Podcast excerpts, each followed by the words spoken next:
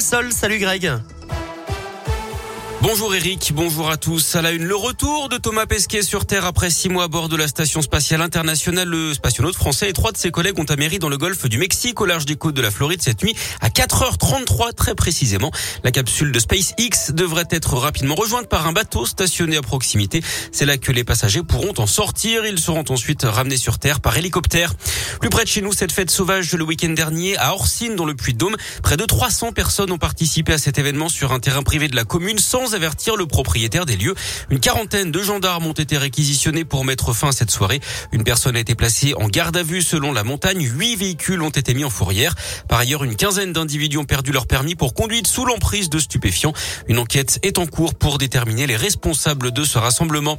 En foot, la plainte de la Saint-Etienne contre Norodom Ravichak, l'un des noms évoqués il y a quelques semaines pour reprendre le club. Le prince cambodgien aurait fourni un faux document de garantie financière de 100 millions d'euros.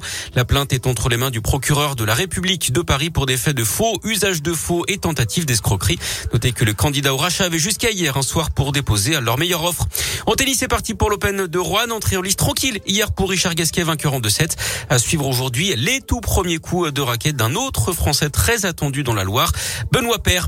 Et puis la météo, il fera frais ce matin avec 1 à 5 degrés dans la région en moyenne sous la grisaille.